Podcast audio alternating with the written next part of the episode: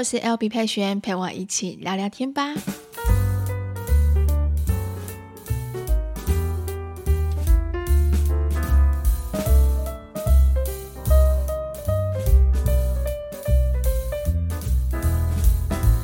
Hello，大家欢迎回到今天二月十号星期五的 Podcast。今天是我们的第二十八集的 Podcast，先给我一个掌声吧。我二月份呢都非常准时的上线，然后一个礼拜也有更新个第二次、两次以上，觉得自己嗯鼓鼓掌。这礼拜其实都还蛮认真的在记录自己的生活，然后呢也安排了一些自己喜欢的开团，因为我的开团习惯都会比较龟毛一点点，所以就是我会希望大家买了东西之后，然后可以真的使用上，所以我就会不断的一直去找。关于这个商品，可以让它怎样使用到更好，或者说融合到我们的生活当中，可以更实用。不要说买了之后就是变得是灰尘，然后都只放在那边。所以其实像我在开团的时候，就会比较用心一点点。我觉得想更多不同的食谱，也让大家就是在每次做饭的时候啊，不会有一种就是不知道今天要煮什么啊，又要煮饭了，好烦哦，想破头脑想不到这样子。我希望可以跟大家在网络上面能够这样子去做做交流，然后能够这样子互相帮忙大家。所以其实我这个礼拜。真心还蛮忙的，我还有拍小短片，然后呃星期四的呃 YouTube 的影片，我们也有正常的更新上去。未来的话，希望这个脚步跟这个步调可以慢慢持续上去，跟大家一起在呃社群当中一起互相的互动，一起鼓励，一起成长。好，那今天的 Podcast 我想分享什么呢？今天 Podcast 呢想分享就是关于我们家哥哥。就是我的老大，嗯嗯，他的一些成长的过程。那大家都知道，有追踪我的部落格的人就知道，其实我们家的哥哥从去年的五月开始，其实他已经在定期的打生长激素。那很多人就问说，小孩子你都可以让他自然成长就好啦，你为什么要给他打这些东西？那我之前有说过。没有任何一个父母愿意去帮自己的孩子去做任何的侵入性的治疗。如果可以靠着运动、靠着喝牛奶、靠着呃很多其他的方式，我们当然都愿意。但是这真的是非非非非没有办法、没有没有办法的状况下，我们才做这个决定。我简单分享一下他的从小的生长过程。嗯嗯呢，他从小的时候出生就比别人小。当他出生的时候，其实在我肚子里面是住了整整四十周，完整的四十周出生的。四十周，四十又一天还两天这样。总之，他在我肚子里面完全没有任何残照，然后又住住的很舒服，一点都不想要退房的意思。那后来呢，医生看一下，评估一下，发现他的。呃，胎位比较不正常，就是他的头、脸部，虽然头是朝下，可是他的脸部其实是看着我的肚肚子的地方。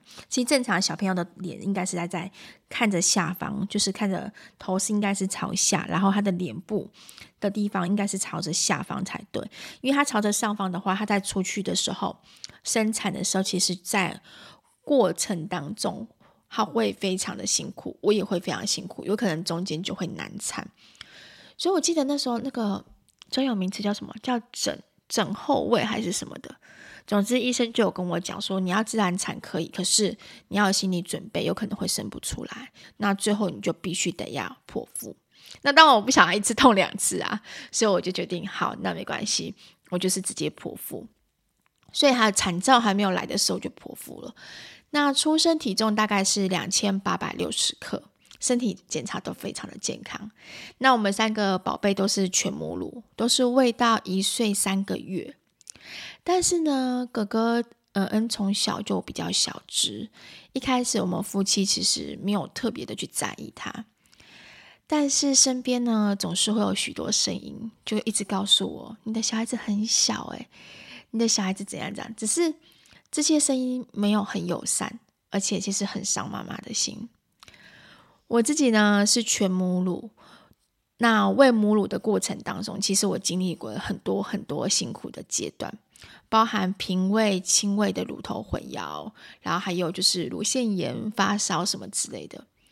乳头混淆是我很大的一个，我觉得应该是一个过程吧。因为我还在上班的关系，所以其实我必须把奶挤出来让婆婆平喂，然后晚上回家的时候我我自己亲喂。那我一直坚持在亲喂这一点，是因为我知道，是小朋友去吸吮的那个动作是可以刺激我的乳量一直分泌出来。但如果今天靠机器的话，其实我大脑知道说这是机器，这不是小孩，所以它慢慢的奶量就会越来越少，越来越少。所以我知道自己的身体状况，所以我其实一直很坚很坚持亲喂这件事情。但某一天，我发现孩子开始非常抗拒亲喂，就他一碰一碰到我的时候，他就开始大哭。然后平喂也是一样。总之，小孩子就是在一个又饿又抗拒的情况之下，他哭闹了好一段时间。每一次在哭闹的时候，我婆婆就会很担心嘛。那因为他是我们家的第一个小孩，大家都很担心，我妈妈也很担心，我婆婆也很担心，我公公也很担心，我自己也很挫折，就觉得为什么会这样子？我挫败感真的超大的。然后看自己小孩子肚子饿的时候，饿到又没有办法吃的时候，我自己也会觉得很难过。那为了重新让孩子接受亲喂这件事情，我上网开始找了各式的方法，每个方法我都去尝试，然后奶瓶我也换了十几只，最后慢慢的才让孩子可以重新接受亲喂这件事情。那因为有这样的辛苦的历程，所以呢，当你听到别人对你说：“哎呦，怎么这么小只啊？一定是妈妈的奶不营养。”或者跟你说，嗯，你要喂配方奶呀！你看，喂配方奶的小孩子才会胖嘟嘟的。甚至还有一些话是直接跟我的小孩子对着我的小孩子说：“哦，妈妈让你饿成这样，所以你现在才看起来那么小只，好可怜哦。”这些话真的听在妈妈耳朵里面，真的很伤妈妈的心。那我以前是一个，就是我不会喜欢跟长辈吵架的人，所以当我听到这些声音的时候，其实我都选择离开，然后我不会去跟长辈吵架，但其实心里心里面还是很受伤的。那每一次呢，打预防针的身高体重表，我们家嗯总是在生长曲线的三趴，我也很担心啊，想说为什么每一次都是这么少，然后我都会请医生帮我多留意一下。直到呃，我记得一岁多的时候，恩恩做了第一次的抽血和 X 光检查。那时候在台大，检查报告都很正常，所以那时候的我其实还慢慢的松一口气，因为我觉得只要孩子身体健康就好了。后来呢，到三岁多的时候，医生也有建议我们说可以再检查一次。那检查的结果呢，就包含像照 X 光、照骨龄跟抽血检查。检查报告一样都是正常啊！我记得这次报告，那一次报告是在马街做的，所以台大马街我们都有看过。那直到上小学的学校，那学校那是每个每个学期都会有身那个身高体重的健康检查嘛。那医生，呃，学校的医生就告诉我们说，他跟同龄的小朋友差距太多了，所以建议我们要回诊追踪。所以我们就开始踏上这条路。每一年，每一年，我们都会收到学校的通知，然后每一年我们都要回去检查。追踪的时间这样子看下来，大概已经将近五年多的时间了。那每一次回去检查的时候，医生都会做基本的评估，例如他会先看你一年有没有长高四公分，四公分是在最低标哦，所以无论如何一定要到四公分，就代表你这一年当中其实你是有成长的。那然后还有就是会照骨龄，骨龄的话呢，医生就是看你的骨板有没有密合，因为太早密合的话呢，就很难再长高。那医生其实有跟我就是安慰我，然后有跟我说一些比较他们的一些从以前看看到现在下来的一些数据。他说，其实男生呢的成长期有有一个阶段会长得特别的快，就是在青春期的时候。所以他们评估呃，应该会在那一个时间冲上来，因为他的骨龄其实是很小的，骨龄大概都是在六七岁、七八岁这样子。那跟他现在目前的十一岁的呃那个年纪其实是有差别的。那会打决定打生长激素，是因为医生发现去年的他没有长高到最基本的一年四公分，所以呢，建议我让小朋友住院检查，检查他的生长激素分泌有没有正常。那检查这个过程的话，我有特别写在部落格里面，所以想了解的人的话呢，可以看我的那个部落格的文章，你就搜寻 L B 三宝妈咪在皮克邦都可以看得到，或是 L B 三宝妈生长激素。我这一系列的过程，其实我都有记录下来，因为我知道在网络的世界里面，大家都是分享如何吃长高药，如何怎样怎样怎样，但是卖药的一大堆，但是分享这个过程的人比较少。所以其实我都把它记录下来，希望可以鼓励、帮助到需要的家长们这样子。那那时候检查出来的结果，虽然说嗯嗯身体有分泌生长激素，但它的指数非常的低。正常值医生说正常值大概小朋友大概大大概都是在两百多、两百五以上，但是嗯嗯只有七十八。看两百多跟七十八差距非常的大。所以这也就是说明为什么他一直长得比别人慢的原因。所以那时候医生就跟我说：“好吧，那这样子的话，我们已经找到这个原因了。那我给你们的建议治疗，就是最好的方式是打生长激素去补充它。但因为他没有任何疾病，只是因为他身体的生长激素分泌缓慢不足，所以这个原因其实健保是无法给付的，那必须全部都要自费。”呃，我在分享这个过程当中，其实很多的妈妈们其实都有私底下给我一些建议，就是说，哎，你可以，呃，怎，就是保险可以理赔啊，什么什么什么可以理赔。但其实这些我都有去查过，去跟保险公司确认过，还有跟医生确认过，就是我们家这个状况其实是没有办法申请理赔的，所以我们得还是得自费。那这个自费的费用啊，老实说真的不便宜，因为它是必须靠。身高、体重跟他的剂量去做计算的。那如果说今天像我们一开始是从低剂量开始打，那每一次回去医生就会把剂量往上加。他一开始会先低剂量开始打的原因，是因为医生担心会有副作用，因为每个小朋友是不是可以接受到外来的生长激素进去的话，能不能够融合也是一个问题，所以医生会担心这个，所以我们都必须要慢慢的去观察。那每一次观察，诶，状况不错，医生就会把剂量再往上加一点，再往上加一点，这样。那每一次加的剂量其实都会影响到他的费用，所以他是按照身高、体重跟剂量去做计算的。我们这样子大概两个月回诊一次，大概需要费用是大概三万到四万左右。那生长激素是必须每天天天都要打。这个的话，其实。在一开始的时候，我有曾经想过说，我要不要，呃，就没关系，还是让他自然的成长就好了。但因为这个成长的过程当中，我看着他，呃，面对同学，面对身边的人的声音，甚至陌生的声音，其实真的承受很长一段时间的。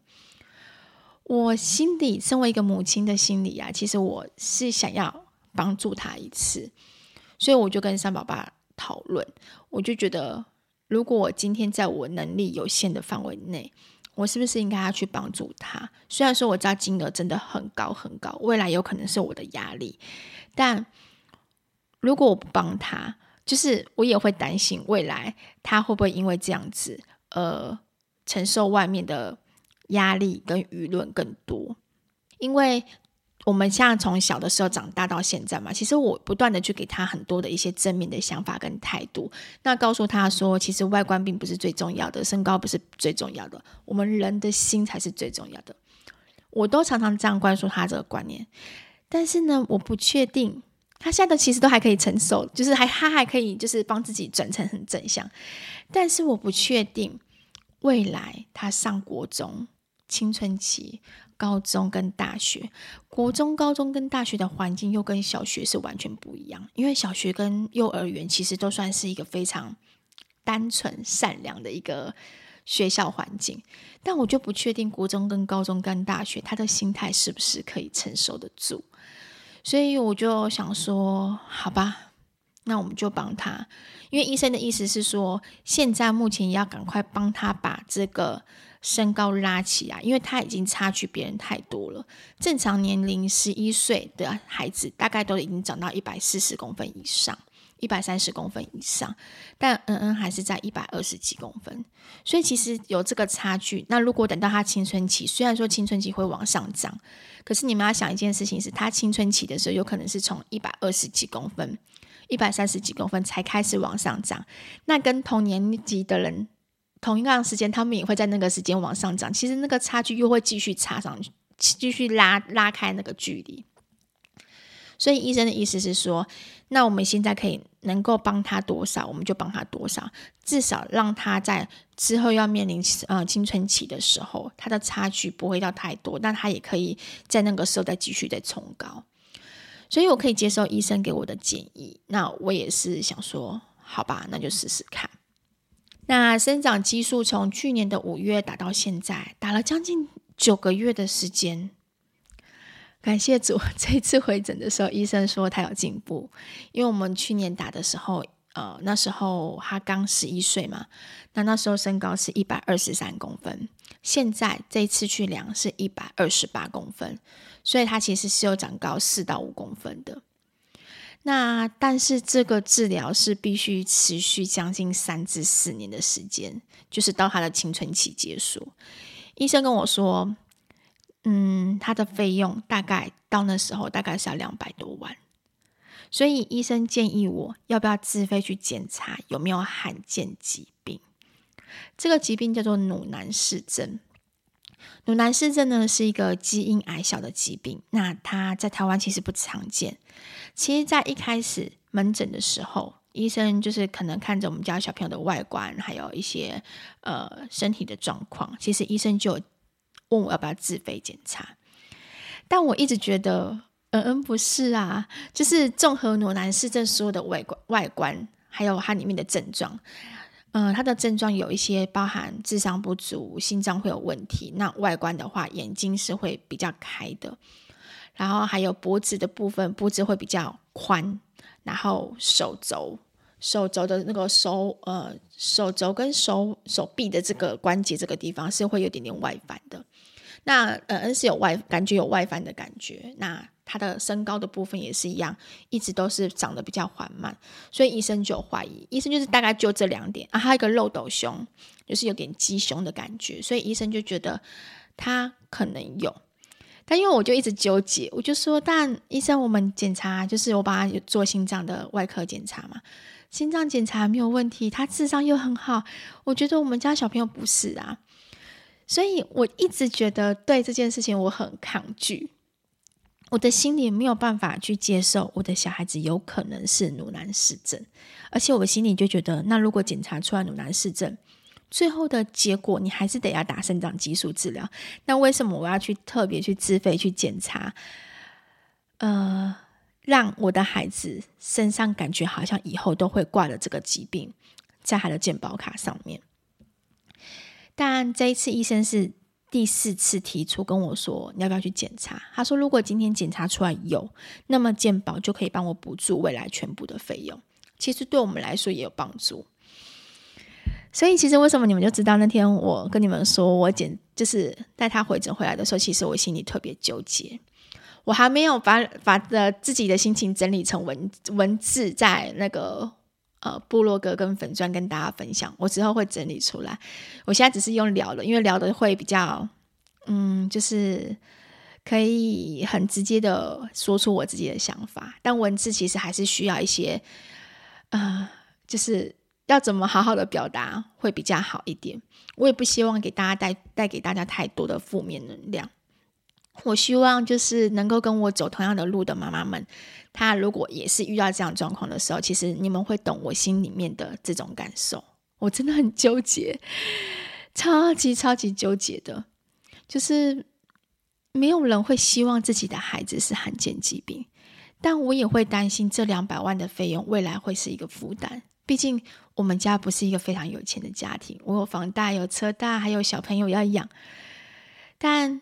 这一次，后来我就是决定，我还是要让人检查，就自费就自费这个检查基因检测大概需要一万块，那报告要三个月以后才会知道，因为它是非常详细的基因检测报告，所以要做比较多的确定 check 这样子，那去去去国家的基因检测那边去建档，所以它会需要比较久的时间。那我自己回来，我其实我嗯平整了一下自己的情绪，也想了很多，重新整理一下。其实我告诉自己，未来不管如何，我就尽自己的能力去付出。如果我今天付出不到两百万这么多，那没关系。看到什么时候我能够，那时候的呃那时候的我能够给就给，不给就算了，就没关系，就到此。至少我有为他去付出过这些东西，我们有一起努力过。而且日子还是要过啊，反正不管结果如何，最重要最重要是眼下。不管今天结果是他会不会有罕见疾病，还是不会有罕见疾病，现在的日子我还是得要过。眼下最重要的是现在的生活，现在的每一天，现在的每一天，把自己每一天过得好。因为那些未来的担忧是未来的事情，我把未来的担忧提前自己这边想半天，其实想想想想着想着，自己也会觉得。好痛苦哦，好烦哦。那为什么我不把今天的这二十四小时这一天好好过好？其实才是最重要的。我也是希望把这样的心情跟态度能够传递自己的小孩子。所以呢，这就是我自己身为一个我们，我跟三宝爸身为爸爸跟妈妈，我们希望可以带给孩子的是。更正面的，不管今天你遇到任何问题，然后你正面的如何去面对这些问题跟困难，然后我们要怎么去解决，不要去过于担忧。我希望可以给他们这些东西。好，那前面聊到这边的话呢，我特别邀请的恩恩来当我们这一次的 Podcast 的特别来宾，来访问他，由他的角度来看一下，看待如何看待自己长高的这条路。先掌声欢迎，先跟大家打招呼。嗨，嗨什么？大家好。然后你是谁？我是今天特别来宾，翁宇恩。很紧张吗？不会啊。不会吗？会不会很害羞的感觉？嗯。好，那先跟恩恩聊一下，就是先问问你要，你要那天我们是从呃什么时候？去年五月份的时候你开始打针，对不对？然后 每天打针这件事情其实是真的非常不容易，而且我记得你以前是最最最害怕打针的这件事。那是什么原因让你下定决心你要每天打针，可以接受打针这件事情？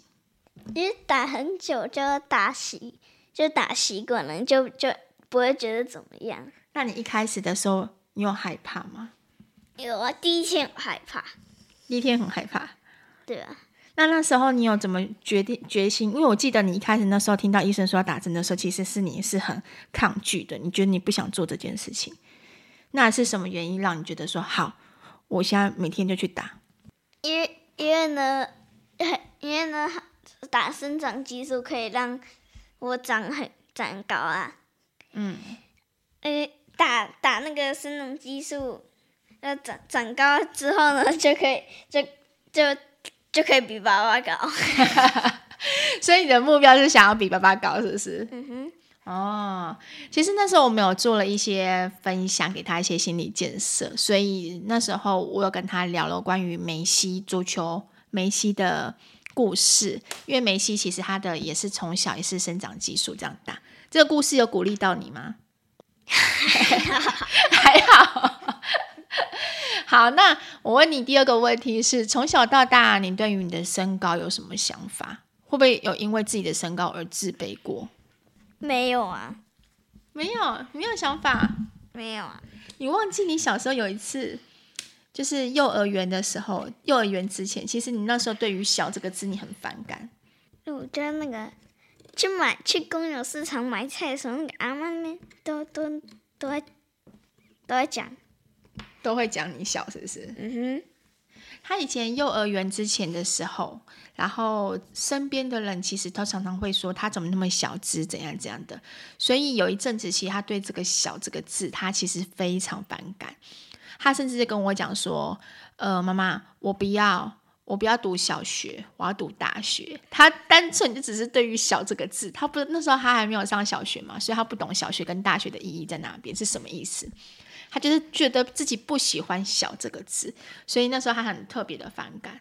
后来我就是不断的给给你看很多的故事书、绘本，对不对？嗯，就让他告诉他说，其实外观啊，然后他的身高体重并不代表一切。就是我最常说的一句话，你还记得吗？我最常跟你说，上帝创造你，不管今天高矮胖瘦，你都是他最漂亮、最美丽、独一无二的作品，对不对？我们有一本书，可我不知道去哪里。我们有一本书在讲那个，可我不知道去哪里。你很特别，对不对？有啊，在书架上面。那你有没有因为同学或身边的人说一些让你不舒服的话？没有，没有吗？小时候有，但长大之后，如果他们讲话，我都当做没听到。哦，你就会选择当做没听到。那会有人因为你的身高，然后去给你取什么特别的绰号啊，还是什么让你觉得不舒服？没有。嗯，他们都很有公德心，取绰号很好。那你身边的同学还不错吗？可是小赛车，可是他们没有会没有人，因为我常常每次陪你出去的时候，有我在旁边，我也会听到，就会说你怎么跟弟弟妹妹一样高，或者说你怎么这么小只，对不对？那如果你听到这些不舒服的话的时候，你都怎么去解决这些不舒服的感受？我我都我都跟他们说关你什么事？你会直接这样讲出来吗？会啊，还是你心里放心里面？那有有话就要讲出来，你都会直接跟他们说关你什么事，是不是？好像是不是在以前安庆班的时候，也有人曾经这样讲过？我听星星这样讲过，说好像有他们班的同学还是什么也会这样讲。哦，那个是翁星会帮忙讲话。哦，他的弟弟妹妹也会帮他讲话。好，那打针之后，你对对于自己的身高，你有什么期待？每天在洗澡的时候都会看自己有没有比那个柜子还要高，有没有比柜子还要高？那你这次有明显觉得你自己有长高吗？有啊，有。现在以前洗以前以前以前洗碗都需要靠那个小椅子，现在不需要。哦，现在不用靠小椅子了，所以你觉得自己有慢慢长高？嗯哼。那你有希望自己长多高吗？比我妈妈高。当然呢，一定要比我们高的。好，那。最后问你一件事情是最后两个问题。这一次去听医生啊讲的时候，医生不是有讲到啊罕见疾病鲁南氏症吗？对啊。那你听到这个的时候，你有没有会不会害怕？不会啊，因为我智商正常。你们听得懂？他说他智商正常，可是医生说，要是医生有说有可能，并不是只是智商这个症状。他说只要其中里面几个症状就有可能代表，并不代表每个。我知我知道他他说不是每个都代表，他可能说只有只有一个就可能代表有这个症状。嗯，那你会担心自己是这样吗？不会。为什么？因为只要那个眼睛没有很分开，跟那个 跟那个智商没有很低，那两个症状。所以你觉得自己不会有？有有，如果如果我我的如果我有症状，那个症状，但他那个症状我。出现的因素不是，就是我刚刚讲的那两个话，我觉得应该没关系。他的意思是说，就算今天他有，但是呢，呃，不是其他的那些症状的话，他就觉得没有关系，对不对？嗯、反正还是可以治疗的好，对不对？哇，免费。儿子像谁？还免费？真的啊？我儿子像谁啊？哈，这么正向哈。好，那呃，我觉得最后、最后、最后。我觉得我们应该要给一些妈妈会写这些分享你的一些身体的状况啊，还有写部落格。你知道我的用意是什么吗？知道啊，鼓励其他人。嗯，那现在呢，在听众啊，听众里面有很多小朋友，很多妈妈们，他们可能正在面临的这些问题。那你有没有什么建议或鼓励的话，让他们就是因为可能身高、外表啊而困扰、没有自信，可以给他们一些鼓励的话？勇敢做自己，要对自己有信心。然后呢，每个人都独一无二。嗯，可是很多话就像剑一样，哎，当他们在无情的，就是取笑啊，或者是讲你的时候啊，其实多多少少都会受伤，哎，那怎么办？勇敢的把那个剑拔出来去面对啊！哦，我怎么觉得你讲到好像要快哭的样子？